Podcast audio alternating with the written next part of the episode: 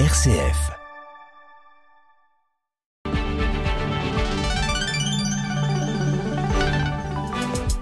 18h10 et vous êtes bien sur RCF. Bonsoir et bienvenue à toutes et à tous dans le 18-19 régional. Nous continuons ce soir nos interviews présidentielles. Deux candidats ou porte-parole sont avec nous chaque soir dans le 18-19 afin d'explorer leur programme, leurs mesures, leurs convictions. Rendez-vous à 18h40 avec un des porte-parole du parti Les Républicains. Il a été ministre du Travail, de l'Immigration, ministre de l'Intérieur sous Nicolas Sarkozy. Aujourd'hui, il est conseiller régional d'Auvergne-Rhône-Alpes. Brice Hortefeux sera avec nous tout à l'heure. Dans cinq minutes, c'était une porte-parole nationale d'un parti d'extrême gauche qui répond à nos questions. Pauline Salingue, numéro 3 du NPA, le nouveau parti anticapitaliste. Elle nous parlera de l'urgence sociale et climatique, un programme porté, porté par Philippe Poutou à l'élection présidentielle. Et puis nous terminerons ce 18-19 avec le quatrième épisode du feuilleton de la semaine, une plongée dans l'univers musical de l'église Saint-Laurent du Gine en Savoie où nous explorons son instrument extraordinaire, un instrument avant multiforme formé de tuyaux, le grand orgue de cette église. Et puis votre rendez-vous d'actualité, c'est à 18h30 en compagnie de Charlotte Mongibaud. Bonsoir Charlotte. Bonsoir Corentin, bonsoir à toutes et à tous. Quels sont les titres de l'actualité ce soir? À la une, la vente de vélos qui s'envole, dopée par la flambée des prix des carburants. On se met donc au deux roues dans les villes mais aussi en périphérie, vous l'entendrez. Autre boom dont on parlera, celui des reconversions professionnelles. De plus en plus de salariés sont accompagnés pour changer de voie. Et puis on ira dans ce journal à la grotte Chauvet où s'installe un spectacle de vidéos, de sons et de lumière. Enfin votre météo vigilance orange aujourd'hui risque d'avalanche en Savoie. Prudence aujourd'hui et demain. Merci à tout à l'heure 18h30. Mais tout d'abord partons pour Embronner, petite commune rurale indinoise à cheval entre la plaine et la montagne, à 20 minutes au sud-est de Bourg-en-Bresse. 18-19, une émission présentée par Corentin Dubois. Et le festival d'Ambronay, chaque fin d'été, début de l'automne, le rendez-vous des amoureux de la musique ancienne et baroque. Le festival se déroule sur le site d'une ancienne abbaye. Il est aujourd'hui occupé par le CCR, le Centre culturel de rencontre d'Ambronay. Xavier Jacquet rencontre sur place la directrice du CCR, Isabelle Battioni, et la chargée de communication, Karine Adam, qui nous parle de ce lieu qui vit et accueille le public tout au long de l'année. On est où exactement? On est au cloître supérieur de l'abbaye d'Ambronay. Euh, vous pouvez y accéder euh, par l'abbatiale et euh, vous pouvez accéder au cloître supérieur par l'escalier monumental qui est très beau à voir. Et ensuite, vous aurez une très belle vue sur le cloître inférieur. Karine Adam, vous êtes donc chargée de communication ici au Centre culturel de rencontre d'Ambronay. Vous y êtes depuis à peu près un an. Isabelle Battioni, c'est à peu près pareil. Vous êtes la directrice. Que représente pour vous déjà le site en dehors de toute l'activité qui s'y fait autour de la musique, du festival d'Ambronay, etc. Mais Ambronay, c'est quoi? Alors, c'est effectivement une ancienne abbaye dont une partie, celle l'église paroissiale et le cloître, sont consacrés euh, et sont donc ouverts au public, grosso modo entre 9h et 17h, 18h. Et il y a tout ce qui relève des endroits de travail du centre culturel de rencontre, qui sont les propriétés du département de l'Ain, et dont on a la gestion. Après, c'est un village, en fait, en Brenay, qui s'est développé autour de la construction de cette abbaye, et c'est un village qui est assez magique, je trouve, parce qu'il est très étendu. Il va de Salaport, euh, qui est dans les routeurs, euh, près du Mont-Luisandre, à la plaine, au bord de l'Ain, et on a toute cette déclinaison en fait de la plaine alluviale au contrefort euh, avec des très beaux espaces naturels, beaucoup de cheminements, un patrimoine rural qui est extrêmement varié, qui va des maisons de la plaine justement avec vraiment les granges et des monuments, notamment des lavoirs qui datent du XVIIIe siècle dans les hauteurs. Enfin, c'est du beau patrimoine à révéler. Et euh, l'abbatiale et l'abbaye, c'est un peu pareil. Donc on fait beaucoup de visites et aussi pour les familles avec des jeux. Et ça permet de faire comprendre ce que c'était qu'une abbaye parce qu'on a du mal à la discerner. Il y avait une clôture auparavant, il y avait une église paroissiale qui, elle, a été détruite. Il y avait une montée en pente douce, descente et des traboules, ce qui a été rompu à un moment donné pour faire de la place de parking. Donc il y a eu en fait des transformations qui rendent le monument peu visible. Donc notre rôle aussi, c'est de pouvoir le révéler à nouveau et de pouvoir en montrer euh, les beautés qui sont un peu cachées. C'est vous qui êtes en charge d'accueillir les visiteurs ici ou c'est l'office du tourisme euh, Quelle est la part de ceux qui viennent en lien avec les activités que vous proposez au CCR ou qui viennent en visite libre On a un accueil qui vont accueillir donc tous les gens qui voudraient euh, se rendre. Donc on a beaucoup de personnes qui viennent et qui veulent visiter l'abbaye. Donc on peut visiter l'abbaye gratuitement sur certaines heures, mais on peut aussi avoir des visites guidées. Et dans ce cas-là, il faut s'adresser euh, donc à ces deux collègues qui vont euh, diriger les personnes vers les visites adéquates. Ambronay a un label de ville de caractère. C'est exclusivement lié à l'abbaye ou il y a d'autres lieux dans la commune, ce qui fait qu'on peut faire autre chose une fois qu'on a visité l'abbaye? Alors c'est la mairie en fait a fait les démarches pour être petite cité de caractère. C'est un label euh, national qui est décerné pour des villages notamment, ou ce qu'ils appellent les petites cités ou des bourgs, qui ont un patrimoine historique très intéressant. Et c'est le premier village labellisé dans l'Ain. Et à l'heure actuelle, on échange très régulièrement avec la mairie euh, sur ce sujet. Et l'idée, c'est qu'à ce stade, pour l'instant, nous, le centre culturel est équipé pour faire ces visites. Et nous faisons aussi des visites du bourg. Il y a aussi des habitants, il y a des amis du vieil Embrenay qui sont là. Et l'idée, c'est de pouvoir effectivement se constituer et échanger ensemble pour pouvoir mettre en œuvre euh, une valorisation patrimoniale et touristique à l'avenir qui puisse être commune. Le label a été octroyé il n'y a pas si longtemps que ça. Pour l'instant, il y a un site patrimonial remarquable qui est en train d'être délimité. Il y a des signalétiques qui sont en train d'être faites et la mairie travaille beaucoup dessus et nous on échange comme un partenaire. Rambouillet est évidemment célèbre avec ce festival de la musique ancienne, la musique baroque sur la fin de l'été, début de l'automne ici, mais on peut y venir pour euh, d'autres euh, occasions.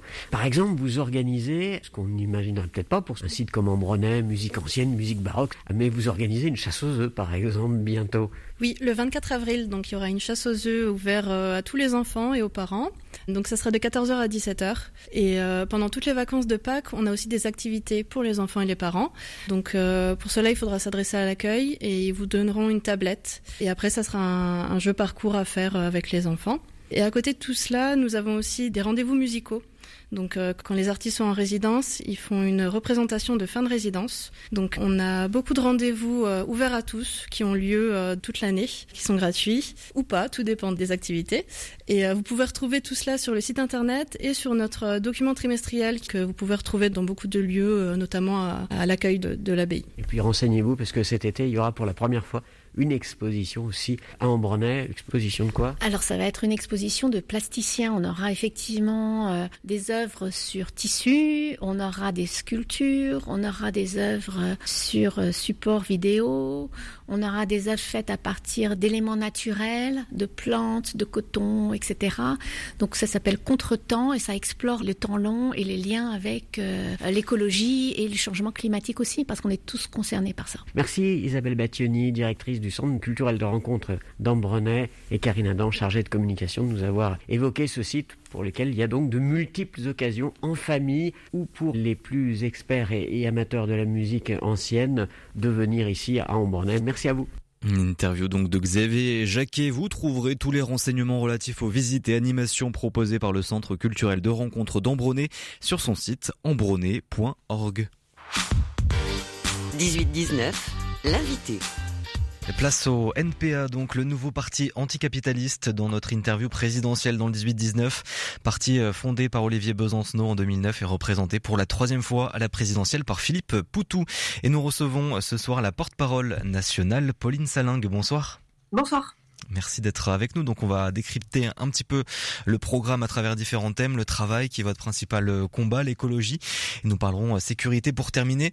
Euh, concernant le travail, donc vous souhaitez réduire le temps de travail, passer à une semaine de 4 jours, de 32 heures et même aller vers les 28 heures. C'est, c'est un petit peu l'idée, augmenter les salaires aussi de 400 euros et qu'il n'y ait pas de revenus inférieurs à 1800 euros. Une sixième semaine de congés payés. Ce sera qui de payer tout ça finalement? Est-ce que ce sera l'État? Est-ce que ce sera au chef d'entreprise? Donc euh, sur euh, la question du travail, vous venez de citer euh, pas mal de mesures qui sont mises en avant dans notre programme, hein, mm. qui, répétons-le, est un programme d'urgence sociale selon nous. Donc sur la question de la durée du travail, il faut aussi voir les choses simplement. C'est que nous, on pense que aujourd'hui, il est plus possible qu'il y ait des millions de personnes qui n'aient pas d'emploi malgré elles, qui se retrouvent au chômage. donc il faut partager, il faut partager le travail et donc réduire le train de travail pour pouvoir un, travailler toutes et tous, et deux, euh, travailler moins euh, pour justement aussi pouvoir euh, plutôt que d'enchaîner euh, métro, boulot, dodo euh, quand on est à Paris et euh, voiture, boulot, dodo quand on est ailleurs, eh bien avoir du temps pour vivre, avoir du temps pour s'occuper de ses enfants, avoir du temps pour des loisirs, etc., etc. et c'est pas quand on pose la question qui est-ce qui va payer, enfin ça doit se dérouler de la même manière qu'aujourd'hui. Mais pour toutes ces mesures, en tout cas, il faudra il faudra que quelqu'un en paye, que ça soit l'État peut-être ou, ou les chefs d'entreprise. Ah bah oui, tout à fait. C'est augmenter, augmenter les emplois dans la fonction publique avec un million de fonctionnaires en plus et augmenter tous les types d'emplois. Alors par rapport euh, au privé, euh, il faut quand même savoir que euh, dans énormément de domaines, on est aussi pour que ça repasse sous contrôle public. donc, dans la santé, par exemple, dans l'industrie pharmaceutique, c'est aujourd'hui nous nécessaire. Donc, oui, il faut payer, mais cet argent, en vérité, il existe. On ne parle pas d'argent magique. On parle de répartir les, richesses qui, qui aujourd'hui sont présentes, mais qui sont dans les mains de quelques-uns au dépend de euh, l'ensemble de la population. Voilà. Hmm. Bon, vous l'avez dit également, euh, l'augmentation du SMIC, parce qu'aujourd'hui, c'est pas vrai qu'avec euh, le SMIC actuel, il est possible de vivre décemment et pas seulement survivre à moins de 1800 euros par hmm. mois. L'inflation augmente, voilà, comme jamais. Dans le monde du travail aussi, dans le monde de l'entreprise, vous voulez interdire les licenciements. Comment vous allez vous y prendre? Alors l'interdiction des licenciements, déjà, il faut euh, savoir que tout le monde n'est pas au même niveau. Euh, aujourd'hui, il est parfaitement scandaleux que euh, des grandes entreprises multinationales, qui y compris font de la sous-traitance déguisée, hein, à l'image de l'entreprise de la SAM en Aveyron, qui en vérité n'était pas Renault, mais produisait du 100% Renault, vient de fermer et de mettre 300 personnes sur le carreau, alors que Renault n'est pas en perte de bénéfices à l'échelle internationale. Et du coup, ce sera que les grandes entreprises qui seront concernées par sur, cette sur les grandes entreprises, sur les grandes entreprises, c'est tout le monde qui sera concerné. Mais sur les grandes entreprises, c'est déjà stopper toutes ces aides et c'est interdire ces licenciements sous peine de sanctions euh, et d'expropriation de ces patrons. Concernant les petites entreprises, les PME euh, qui sont en difficulté, on met évidemment pas au même niveau, mais du coup, c'est à la branche professionnelle de prendre le relais sur le salaire et oui, c'est possible euh, à l'échelle nationale avec une solidarité nationale. On veut une sécurité sociale de l'emploi, à l'image de la sécurité euh, euh, sociale pour la, la santé. et aujourd'hui, c'est véritablement indispensable. Et comment ça se passe s'il y a une faute grave dans, dans une de ces entreprises Par exemple, il y, a, il y a plein de fautes graves. Hein. Ça peut être une abandon de poste, des erreurs, des négligences, des, des violences au travail, du harcèlement aussi. On ne licencie pas ces personnes? Évidemment que, évidemment que euh, un collègue qui harcèle sa collègue euh, sur le plan euh, sexuel, sur le plan moral, on n'est pas pour qu'il il reste à côté d'elle. Et on est bien évidemment pour que cette personne ne lui nuise plus. Mais là, c'est pas de ça qu'on discute. là, vous me discutez de, cas individuels. Donc il y aura quelques exceptions quand même à, ce licenciement. Parce qu'il doit s'agir de, de licenciement, mais en tout cas, le cœur de notre propos est de manière générale, mais ça concerne et les grandes et les petites entreprises, même si le niveau est évidemment différent. Quelle est la place pour les entrepreneurs dans la société que vous voulez euh, créer, dans cette révolution que vous voulez euh, faire au sein du NPA eh bien, écoutez, nous, on est pour que tout le monde ait sa place et que tout le monde puisse aussi, euh, tant que ça ne nuit pas aux autres, euh, faire ce qu'il a envie de faire, ce qui aujourd'hui n'est pas possible. Euh, vous parlez des entrepreneurs, y, compris la question de l'auto-entrepreneuriat aujourd'hui pose beaucoup de soucis dans plein de domaines parce que on se le retrouve malgré soi, notamment chez les Uber, les Deliveroo, où on force de fait les gens à être auto-entrepreneurs alors que en vérité ce sont des, euh, des, salariés déguisés. Voilà. Et ça ça entraîne quoi? Ça entraîne que bah, quand ils sont malades ils sont pas indemnisés. Euh, que quand ils sont en vacances ils touchent pas d'argent. Euh, qu'ils peuvent évidemment perdre leur emploi du jour au lendemain sans, sans aucune garantie euh, de, de, revenus. Et ça en vérité c'est la précarité la précarité à 1000% donc ça ça ne doit plus exister. Ça ne veut pas dire que on est pour supprimer le statut d'artisan ou autre. Mais par contre l'auto-entrepreneuriat aujourd'hui en France euh, malheureusement masque euh, des situations de grande précarité pour euh, des centaines de milliers de personnes qui n'ont aucune assurance d'avoir un revenu, n'ont aucune sécurité de l'emploi. Mais ça peut être aussi pour les chefs d'entreprise, hein, de, encore une fois TPE, PME, avec beaucoup d'actions aujourd'hui dans l'économie sociale et solidaire. Ces entrepreneurs-là, ces chefs d'entreprise-là, on a l'impression que vous les mettez un petit peu de côté face aux travailleurs. Alors encore une fois, on met pas euh, tout au même niveau. Euh, je veux dire, une entreprise de trois personnes euh, ou alors Renault, parce que j'en parlais tout à l'heure, c'est pas la même chose. mais dire pour poursuivre le débat à une petite échelle, est-ce qu'on ne peut pas à un moment donné imaginer que c'est justement les, entreprises dont vous me parlez, qui sont des petites entreprises, qui sont dans des actions de solidarité par exemple, est-ce, qu'on est tout le temps obligé d'avoir un chef? Donc on réorganise un petit peu la, gouvernance dans, dans, le travail, dans l'entreprise. On va parler de l'écologie à présent aussi avec vous, Pauline Salingue. Vous dites que pour le climat, il y a urgence aussi, comme pour le social. Quel serait votre engagement, vos, mesures en faveur du climat? Alors les mesures en, faveur du climat, c'est euh, concernant déjà les énergies euh, renouvelables, euh, arrêter de faire semblant de les développer alors que c'est à coup de miettes en vérité. et aujourd'hui, la France alors à l'échelle mondiale, on est très en retard, et la France, euh, comparativement à d'autres pays, y compris comme l'Allemagne, euh, euh, est, encore plus en retard sur le développement de ces énergies renouvelables. C'est à court terme, et c'est pour ça qu'il y a urgence à développer les énergies renouvelables, parce que on n'est pas pour éteindre la planète. Hein. à court terme, stopper le nucléaire sous 10 ans, parce qu'on voit bien le danger hein, que rapide. représente. Et oui, c'est rapide. Et c'est différent aussi de, de, vos confrères, on va dire, de Nathalie Arthaud, de Fabien Roussel, qui veulent rester dans le nucléaire. Vous avez vraiment on a, oui, des différences. Des différences par rapport à ça, c'est la grosse différence. On ne présente pas euh, ensemble, mais pour nous, il y a une urgence aussi réelle à stopper le nucléaire. on voit quand même qu'on euh, est passé à, côté de la catastrophe euh, il y a quelques semaines, notamment à Tchernobyl avec l'intervention de, l'armée russe. Enfin, nous, on pense qu'il est impossible de continuer à, jouer avec la vie de, de, millions de, millions de personnes. Bon, et ensuite, l'urgence et les mesures sont évidemment liés au combat qu'on mène contre ce système en général, euh, où ce qui euh, euh, donne la ligne d'action, c'est le profit pour un minimum, voilà, pour un minimum d'individus qui s'enrichissent non seulement sur le dos du reste de la population, mais au prix également d'une destruction avancée de la planète parce que bon, les gaz à effet de serre. Aujourd'hui, il est nécessaire et urgent de réduire les émissions de ces gaz à effet de serre là en ce qui concerne les transports. Donc c'est pour ça que nous, on pense que euh, la réelle mesure qui permet euh, de développer ça, ben, c'est de redévelopper les transports publics et également de les rendre gratuits. Voilà. Euh, pour que euh, bah, dès que c'est possible, les personnes ne prennent pas leur voiture. Mais enfin, une fois qu'on a dit ça, euh, ce qui est déjà beaucoup parce que c'est pas pas proposé par grand monde. Une fois qu'on a dit ça, les émissions des transports dans les gaz à effet de serre, c'est 14% Donc c'est également l'industrie qui est très très responsable de ce réchauffement climatique.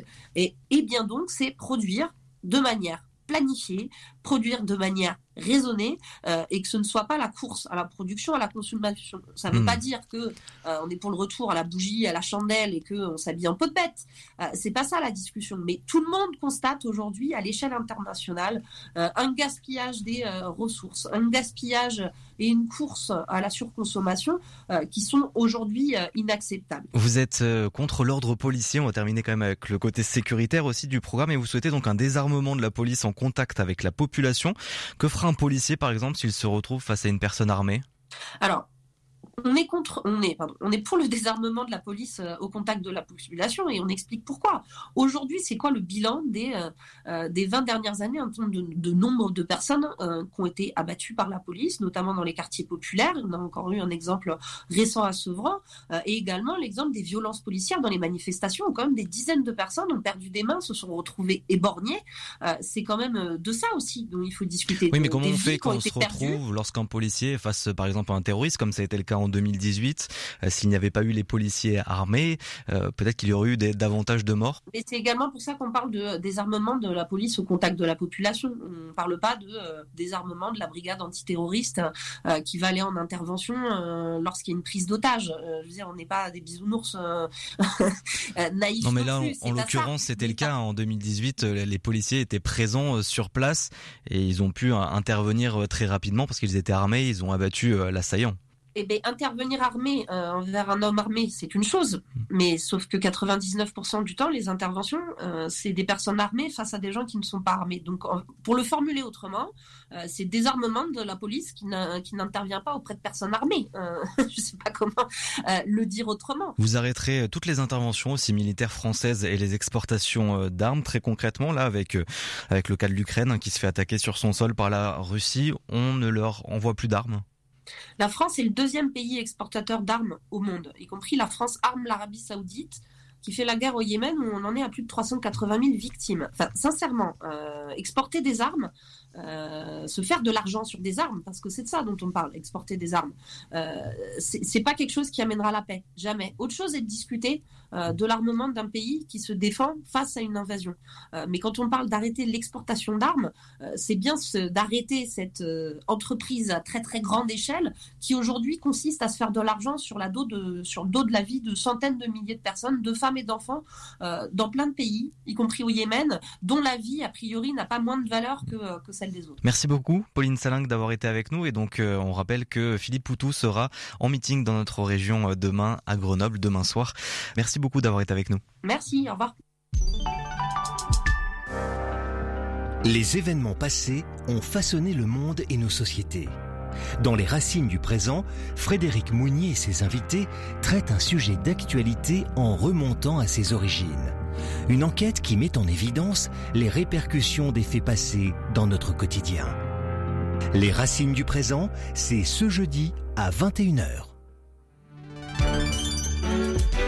18h30 et vous êtes bien sur RCF en Auvergne-Rhône-Alpes. Le journal régional vous est présenté par Charlotte Mongibaud. Bonsoir Charlotte. Bonsoir Corentin, bonsoir à toutes et à tous. À la une, la vente de vélos qui s'envole, dopée par la flambée des prix des carburants, en ville mais aussi en périphérie, vous l'entendrez. Autre boom, celui des reconversions professionnelles dans notre région. De plus en plus de salariés se tournent vers les métiers du soin. Précision dans ce journal. Et puis on ira à la grotte Chauvet où s'installe un spectacle hors du commun de vidéos, de sons et de lumière. Et enfin, prudence sur les routes en Savoie, vigilance orange, risque d'avalanche.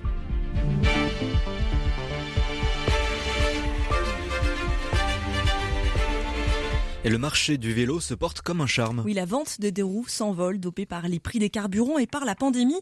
2021 a même été une année record. 2,8 millions de vélos vendus en un an. Et ce sont les vélos à assistance électrique qui gagnent le plus de parts de marché.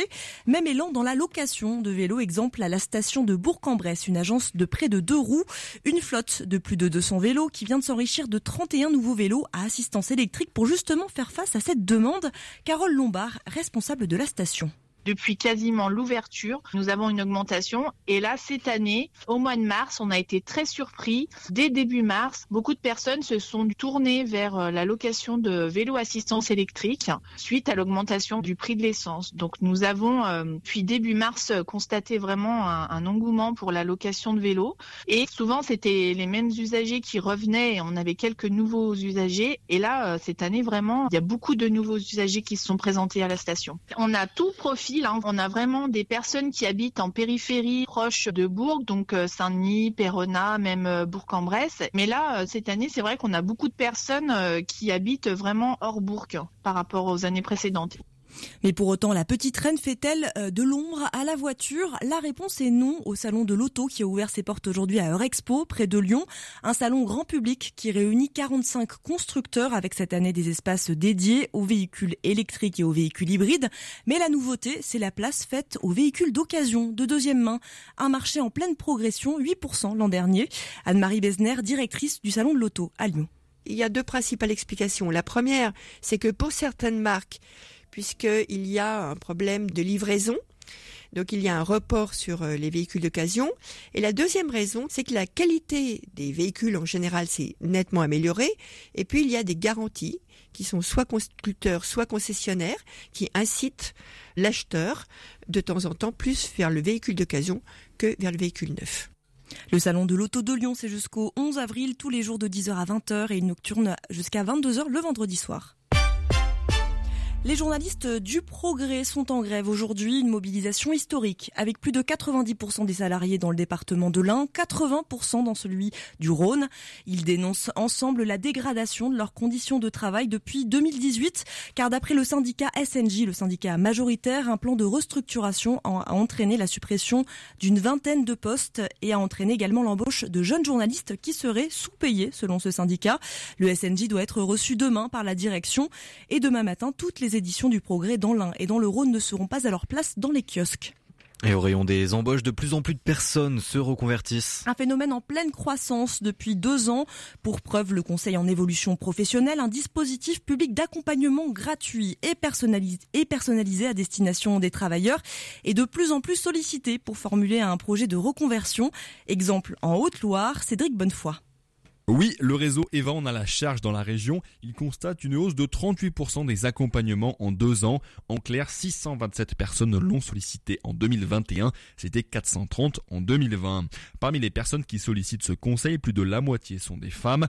Près de 40% des demandeurs ont entre 36 et 45 ans, des salariés ou des indépendants en reconversion. Selon le CIBC en charge du dispositif sur la Haute-Loire, il y a beaucoup de projets de formation, mais également des démissionnaires qui profitent des aides financières. L'art l'aide au retour à l'emploi pour développer leurs projets de reconversion. Les métiers les plus demandés sont ceux en lien avec la santé comme aide-soignant ou infirmier. Ce secteur est également celui d'où proviennent la majorité des demandeurs. Autre type de reconversion vers le secteur de l'administratif, par exemple comptable ou encore responsable ressources humaines. Contacté, le CIBC confirme qu'il y a bien eu un effet crise sanitaire sur les projets de reconversion. Les priorités ont évolué. Une des conseillères confie que beaucoup de personnes se posent des questions et ont envie de travailler différemment, voire de changer complètement de métier. Et puis, conséquence aussi de ces deux années de pandémie et de restrictions sanitaires, ces dernières semaines, avec la levée progressive des limitations de mouvement, du pass sanitaire, de l'obligation du port du masque, eh bien, les Rhône-Alpins voient plus loin que la France pour leurs vacances d'été. L'Europe et les autres continents, en tout cas, cela bouchonne beaucoup pour refaire son passeport. Des délais d'attente considérables, comme en mairie de Lyon, près de 4 mois d'attente contre un mois et demi. Un chiffre record. Les habitants se pressent dans les mairies des grandes villes, comme dans le 9e arrondissement de Lyon. Isabelle Chazelle est responsable du service population. C'est conjoncturel actuellement, puisque chaque année, à partir de février-mars, à l'approche des vacances d'été, on constate toujours un afflux des demandes. Mais cette année, euh, cet allongement de durée est accentué plusieurs raisons, effectivement, parce que euh, il y a le rattrapage après deux années de Covid. De nombreux euh, citoyens ont attendu, puisqu'ils n'avaient pas de perspective de voyage, il y avait des restrictions. Aujourd'hui que ces restrictions sont levées, que les offres de voyage reprennent, bien évidemment, on a un rattrapage. De plus, euh, pour aller par exemple au Royaume-Uni, désormais, il faut un passeport. Euh, de la même façon, on a aussi un nouveau format de carte d'identité. Donc ce sont des éléments qui incitent les personnes à redemander leur titre. Il est donc recommandé de faire sa demande en ligne pour renouveler son passeport ou bien sa carte d'identité, ce qui permet de raccourcir le temps de présence en mairie et de désengorger les services. Une page de l'histoire de notre région se tourne avec le décès du résistant lyonnais Jean-Isaac Tresca à l'âge de 104 ans. On a appris sa mort hier soir. Il était le dernier des résistants ayant combattu durant la Seconde Guerre mondiale dans le maquis des Glières, situé dans les Alpes, au sein donc du 27e bataillon de chasseurs alpins d'Annecy. Le président Emmanuel Macron a rendu hommage sur Twitter à ce résistant lyonnais. Direction à présent la réplique de la grotte Chauvet en Ardèche où un nouveau spectacle s'installe dès demain. C'est un show à 360 degrés des mappings vidéo diffusés sur les murs d'édifices. Alban de Goulen, directeur du site, nous en dit plus sur ce contenu. Le spectacle parle de la préhistoire au street. Vous voyez, euh, c'est 36 000 ans d'histoire avec comme fil rouge les animaux. Le spectacle s'appelle Animal, euh, une idée euh, originale autour de l'art pariétal et du street art animalier. Euh, l'idée, c'était de rendre hommage aux, peintres, à la peinture, euh, faire rencontrer différentes périodes, différents types, enfin, différents artistes assez singuliers.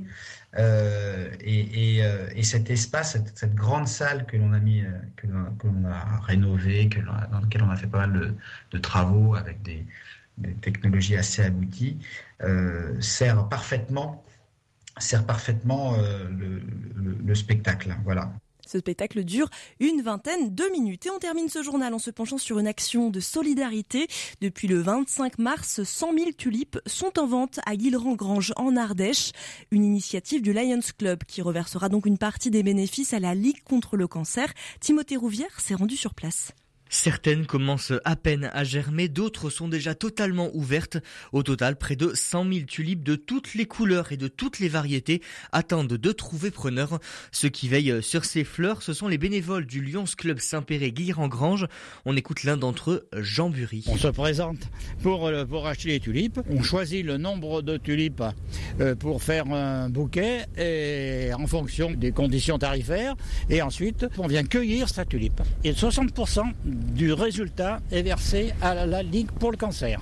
Et les 40% restants Alors, il y en a une partie, il y en a pour la, Croix-Rouge euh, dans notre euh, secteur, et après pour les œuvres du, du Lions Club. Cette vente de tulipes au profit de la Ligue contre le cancer, c'est un événement que Marie n'aurait raté pour rien au monde. Elle a prévu d'acheter 50 tulipes pour décorer son jardin. Ça fait 4 ans que j'habite ici et j'en entends parler parce que j'ai des amis aussi qui font partie du Lions Club, donc voilà. Qu'est-ce que ça vous inspire alors euh ben, Moi je trouve que c'est une bonne chose d'essayer de faire, euh, de faire euh, un don de cette manière à, des, pour des gens qui, qui, en ont besoin. quoi.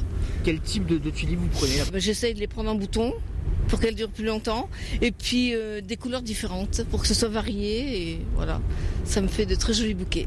Pour 15 tulipes comptées en moyenne 10 euros, la collecte aura lieu jusqu'au 17 avril. Voilà l'opération 100 000 tulipes à Guire-en-Grange en Ardèche. Et vigilance orange avalanche cette nuit en Savoie. Prudence en haute montagne savoyarde où le risque d'avalanche va augmenter. Cette nuit niveau 4. Vigilance orange qui se maintient jusqu'à samedi matin. Et toujours en altitude, des chutes de neige cette nuit à Val Thorens. Il faudra attendre demain soir pour revoir des flocons par contre dans les monts Auvergnat et dans le reste de la région. Demain sera une journée pluvieuse. Des éclaircies en fin de journée. Les températures entre 9 et 13 degrés le matin et en moyenne 14 l'après-midi. Merci beaucoup Charlotte Mongibaud. On vous retrouve demain à 18h30 pour l'actualité régionale. Place à présent à notre deuxième invité présidentiel. Il a été ministre, notamment de l'Intérieur, sous Nicolas Sarkozy. C'est euh, notre invité, Brice Hortefeux, qui est avec nous à présent. RCF, Melchior Gormand. Bonjour, chaque matin je vous retrouve dans l'émission Je pense donc j'agis. Dans cette tranche interactive de deux heures, on vous invite à réfléchir et à creuser une question en prenant du recul sur l'actualité et à l'action grâce à vos témoignages et à ceux d'acteurs de terrain. Je pense donc j'agis, c'est du lundi au vendredi en direct de 9h à 11h sur RCF. 18-19, l'invité. Ce soir, dernier grand meeting pour la candidate Les Républicains à la présidentielle Valérie Pécresse. La candidate LR sera au Matmut Stadium de Lyon à 19h et nous allons parler de son programme à l'occasion de nos interviews présidentielles avec un membre de son équipe de campagne, Brice Hortefeux. Bonsoir. Bonsoir. Vous êtes euh, ancien ministre de l'Intérieur, conseiller régional d'Auvergne-Rhône-Alpes. Vous avez été ministre pendant euh, près de 4 ans aussi sous la présidence donc de Nicolas Sarkozy. Vous êtes l'un de ses proches. L'ancien président de la République n'a pas encore donné euh, euh, son soutien à Valérie Pécresse. Il ne le fera pas d'ici dimanche. Effectivement, au fur et à mesure des heures qui passent, la probabilité est faible. Mais enfin, Nicolas Sarkozy est pas une personnalité politique euh, classique. C'est un ancien chef de l'État. C'est d'ailleurs le dernier à avoir fait euh, gagner à la fois nos convictions et nos idées donc il s'exprimera euh, comme il l'entendra le moment venu, à son rythme, selon son calendrier. Mais pour le reste, vous avez raison de rappeler que je suis engagé aux côtés de Nicolas Sarkozy depuis de nombreuses années, bien avant d'ailleurs d'avoir été euh, dans son gouvernement. Mhm. Euh, et étant Sarkozy, ça ne m'a pas empêché de m'engager fortement, pleinement, dès le début d'ailleurs, aux côtés de Valérie Pécresse parce que je pense qu'elle a toutes les qualités pour assumer efficacement et utilement pour notre pays parce que c'est finalement la seule chose qui compte, mmh. Euh, ses fonctions de président de la République. Et vous avez été donc aussi le ministre de l'immigration euh, de, de, Nicolas Sarkozy entre 2007 et 2009, le ministère de la remigration d'Éric Zemmour. Est-ce que c'est quelque chose qui vous a interpellé, qui vous a intéressé aussi? Non, je ne sais pas ce que, ce que cela veut dire, mais vous avez raison. Je connais ces sujets, j'ai vu vu à la fois euh, euh, ce qu'on pouvait faire, j'ai vu aussi les limites, mais je suis convaincu d'une chose, il ne faut pas raconter n'importe quoi pendant une campagne présidentielle, on ne peut pas dire qu'on va arrêter l'immigration. Bien sûr qu'il y a un problème d'immigration dans notre pays. Il n'y a jamais eu autant de migrants euh, sur notre territoire dans toute notre histoire. Ça ne s'est jamais produit à, à, ce niveau et on accueille en réalité chaque année, si on fait une estimation sérieuse, pas caricaturale sérieuse, 400 000 arrivées de migrants. Donc on sait très bien qu'aujourd'hui, euh, c'est difficile, pour ne pas dire impossible, d'accueillir dans de bonnes conditions et à la fois, euh, sans, nous n'avons pas besoin de cette quantité-là. Mais pour autant, une fois que je l'ai dit ça, et on ne peut pas arrêter l'immigration comme le propose. On en a besoin aussi dans le travail aujourd'hui, dans le monde de l'économie. Vous avez des secteurs entiers où euh, on sait que l'on en a besoin. Et on le sait pour les aides à la personne. Euh, euh, personne qui a une personne âgée dans sa famille, qui compte une personne âgée dans sa famille, euh, sait que c'est difficile. L'actualité récente montre que la question des aides à mm. domicile est un sujet complexe. Euh, la même chose dans la restauration, dans l'hôtellerie, euh, la même chose aussi dans le bâtiment, les travaux publics. Et vous avez une politique d'immigration, en tout cas, hein, pour Valérie Pécresse. Ce qu'il faut, c'est organiser, maîtriser les flux migratoires. En mettant des quotas, notamment, c'est ce qui est dans le programme de Valérie, Valérie Pécresse. propose des quotas. Et euh, d'ailleurs, euh, c'est une différence avec Emmanuel Macron, qui pour euh, dans cette sur ces sujets est totalement dans le hmm. bleu. Il a dit tout, son contraire, puis entre les deux, ni mille, mille tout, mille contraires. Et Valérie Pécresse a une proposition parmi d'autres, qui est une proposition simple, claire et nette, c'est qu'il y ait des quotas par origine, enfin par pays et par profession. C'est la bonne méthode. Et pour quelques précisions quand même sur ces quotas, puisque des quotas vous les aviez institués euh, vous aussi lors de votre euh, lorsque vous étiez ministre. Est-ce qu'ils s'appliqueront à toutes les catégories d'immigration euh, politique avec le droit d'asile, familial ou seulement aux migrations économiques? Il faut il faut distinguer. La France est un pays qui s'enorgueillit à juste titre d'avoir une longue tradition de l'asile. Mais euh, la règle est très simple que ce que propose Valérie Pécresse, et c'est d'ailleurs une des raisons de mon engagement à ses côtés, c'est que euh, on ne peut pas bien sûr accueillir tous les migrants qui le souhaitent, euh, mais le droit d'asile est un droit imprescriptible. ça veut dire que très concrètement, si l'on est menacé dans son pays pour des raisons euh, politiques, pour des raisons euh, religieuses, pour des raisons sanitaires aussi, eh bien, on doit pouvoir accueillir. Mais ce qui n'est pas acceptable, et c'est là où il y a une dégradation depuis cinq ans spectaculaire, c'est que quand il y a une décision qui est prise de rejet, et que l'on est victime, dans ces cas-là, d'une obligation de quitter le territoire français, eh bien, ça ne soit pas respecté. Et euh, si vous observez ce qui s'est passé au cours de ces cinq dernières années, c'est pas moi qui le dis, parce qu'on pourrait considérer que c'est polémique, mais c'est ce qu'a noté par exemple la Cour des comptes, qui est un organisme par définition indépendant. Eh bien, vous vous rendez compte que ces obligations de, de hmm. quitter le territoire français lorsqu'on est en situation illégale, c'est-à-dire qu'on reste sans nous avoir demandé notre avis, sans respecter le droit, c'est ça ce que ça veut dire. Eh bien, si euh, ces décisions de quitter le territoire français ne sont, sont de moins en moins appliqué et respecté. Il faut inverser cela. Mais là, on parle de l'entrée hein, avec ces quotas. Et donc, ce sera basé vraiment sur les, sur les migrations économiques? Oui, uniquement. Mais ça sera, ça sera sur les questions, euh, sur les questions économiques, en encore une fois, en fonction des besoins du hmm. pays. L'asile n'est pas dans le quota. Hein, parce que encore une fois, c'est pas notre tradition. Parce qu'il y a beaucoup de réglementations déjà pour euh, la migration économique qui sont très restrictives déjà. Ces quotas, ils vont changer quoi finalement? Est-ce que c'est pas juste un élément de langage de la part de Valérie Pécresse? Non, parce que ça n'a jamais été testé chez nous. Ça a été testé ailleurs, dans d'autres pays. Vous aviez essayé? Non, nous, ce qu'on avait fait, c'est qu'on avait fait des listes de métiers qui était individuel par pays. D'ailleurs, vous avez raison aussi de le rappeler parce que ça avait été à l'époque d'ailleurs unanimement salué comme mesure. On avait signé quasiment 14 accords, je crois que c'était 14 de mémoire, accords avec des pays sources et pour organiser les flux migratoires. Nous, nous ne disons pas n'importe quoi. On ne dit pas immigration zéro parce que ce n'est pas possible et ce n'est pas utile. Mais en revanche, nous disons qu'il faut reprendre la main sur l'organisation de ces flux migratoires. Et malheureusement, ça a été abandonné depuis cinq ans. On va parler santé avec vous, euh, Brice Hortefeux. Dans les euh, trois grandes causes du mandat, vous voulez donc un plan santé mentale avec la création d'un institut national pour favoriser l'innovation euh, thérapeutique. À quoi ça va ressembler cet institut? À quoi va-t-il servir? Bon, d'abord, sur la santé, c'est un des enjeux majeurs de notre, de notre communauté nationale et de notre société aujourd'hui.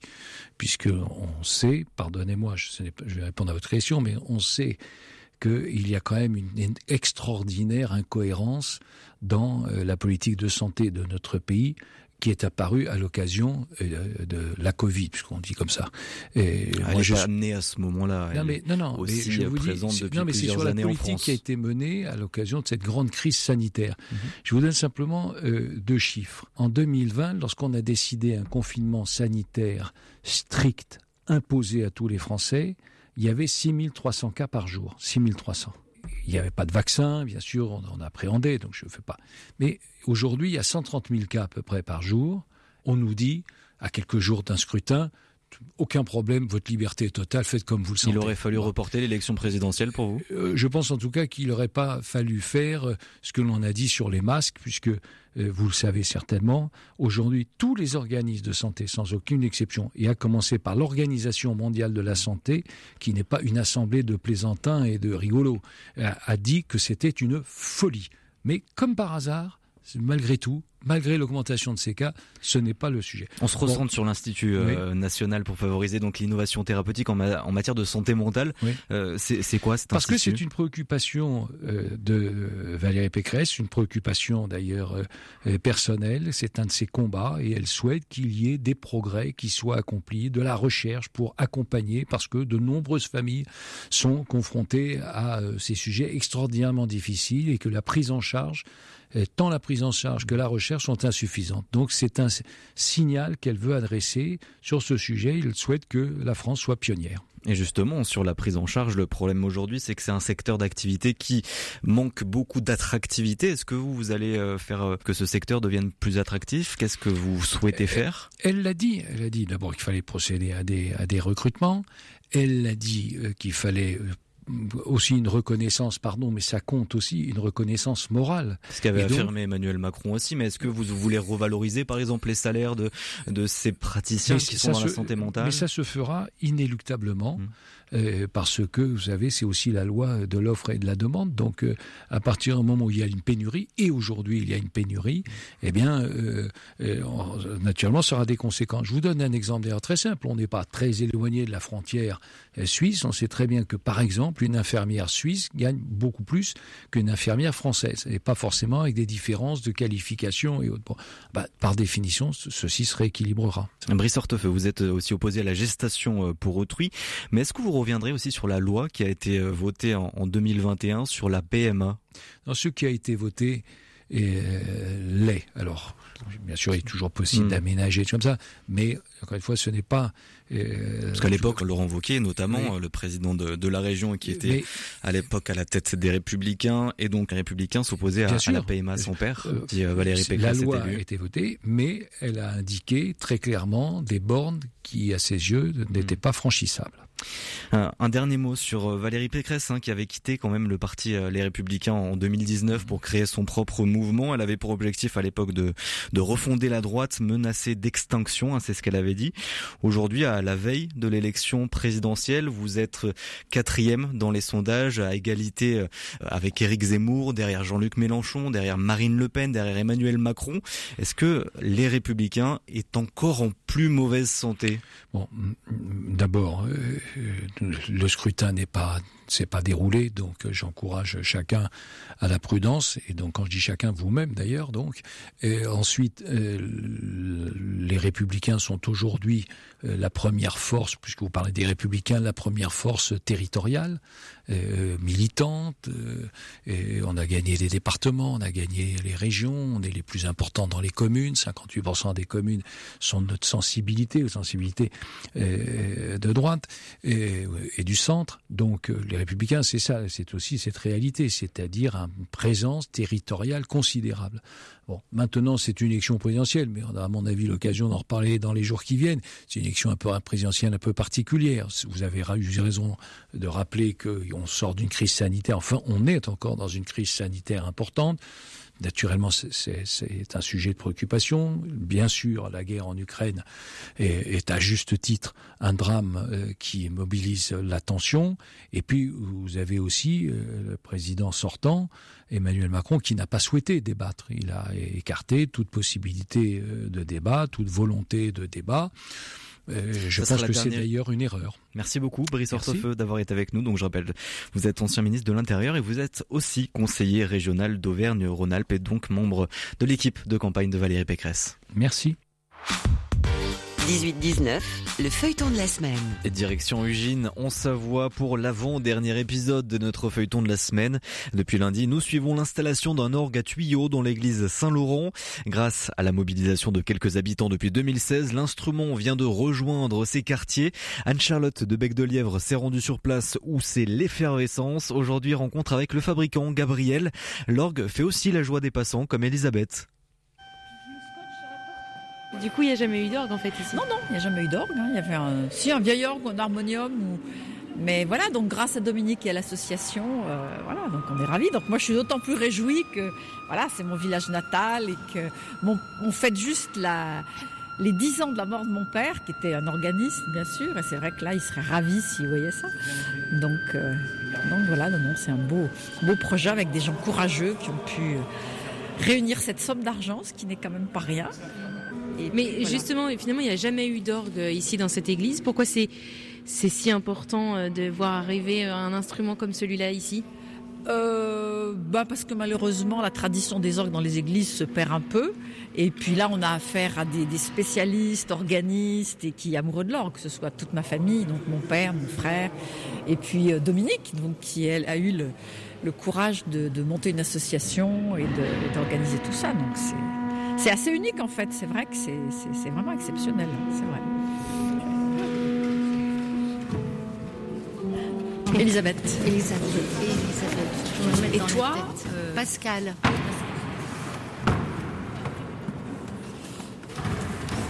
Vous, vous êtes une, une habitante, pardon? Moi, je suis euh, la secrétaire de l'association. Enfin, je soutiens D'accord. moralement la présidente.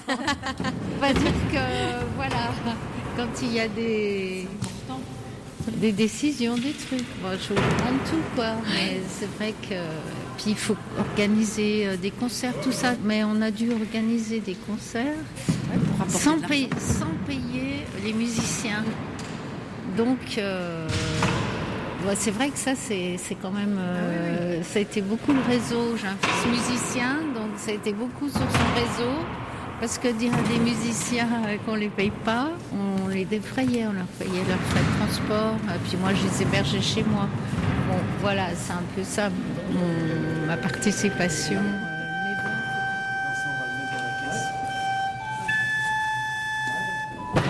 Bonjour. Gabriel, moi c'est. Qu'est-ce qui se passe? Il y a encore quelque chose euh, Il va y avoir encore une intervention Il a une petite, euh, un petit impact. Vous, vous avez travaillé aussi sur le, tout le, le bois à l'extérieur, pas uniquement sur, euh, sur les tuyaux. Euh, non, les tuyaux, moi, en fait, j'ai fait la- c'est moi qui ai posé en fait tous les tuyaux, mais je ne les ai pas fabriqués. D'accord. Voilà, tout, ce qui est à l'intérieur, c'est moi qui ai tout agencé, on va dire. Donc ça, vous l'avez fait avant dans votre atelier et ensuite vous le Tout refaites a- ici. Voilà, tout a été monté comme ça en atelier. Ok. Ensuite démonté et monté ici. L'orgue est existant et il faut adapter tout ce que j'ai fait dessus en fonction de ça. quoi. Moi, je suis simple euh, fabricant. C'était un gros projet pour vous? Euh, quand même, ouais. Ça faisait euh, un an et demi qu'il était dans mon atelier. Et euh, voilà, là c'est la fin. Je suis bien content d'avoir fini quand même. Et demain, nous retrouverons Anne-Charlotte de Bec de Lièvre à Eugène pour le dernier épisode du feuilleton. En attendant, eh bien, ne manquez pas de pousser la porte de l'église Saint-Laurent pour aller découvrir l'orgue qui a pris place la semaine passée. Et on termine ce 18-19 avec un grand artiste de la musique française qui sera Clermont-Ferrand. Mathieu Chédid fait son grand retour sur scène avec un double concert à la coopérative de mai, c'est 8 et 9 avril, pour lancer sa tournée. À 50 ans, M n'a rien perdu de sa fougue. Il a dévoilé ce 17 mars le clip haut en couleur de Revalité, le premier extrait de son album éponyme que l'on écoute tout de suite. À la fois si près, si loin des choses, aveuglé sur les écrans névroses, d'évidence on s'invente des vies qui s'opposent. Au cœur du cœur de la nuit, le jour, au cœur du cœur de ma vie, l'amour. Atome ultime dans un ultimatum, voilà l'homme.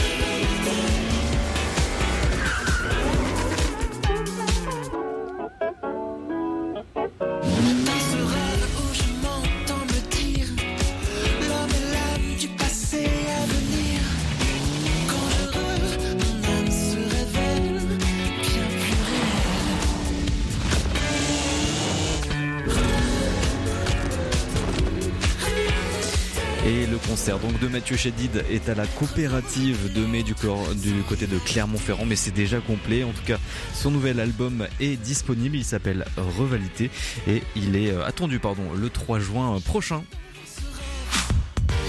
c'est la fin du 18-19 régional. Merci à toutes et à tous de nous avoir suivis. Merci à toutes les équipes des euh, RCF. On vient de Rhône-Alpes, Benoît Lotte qui réalise cette émission. Tout de suite, vous retrouvez l'actualité nationale et internationale présentée ce soir par Jean-Baptiste Labeur. Nous, on se retrouve demain à 18h10 pour eh bien, votre dernière soirée électorale sur RCF avec nos deux derniers invités présidentiels et nous recevrons le Rassemblement national et la France insoumise. Très belle soirée, à demain et surtout prenez soin de vous. Un air de sortie, c'est votre rendez-vous quotidien avec l'actualité culturelle. Bruno Fuma, accompagné de ses chroniqueurs, vous propose de découvrir ce qu'il faut voir, visiter et écouter.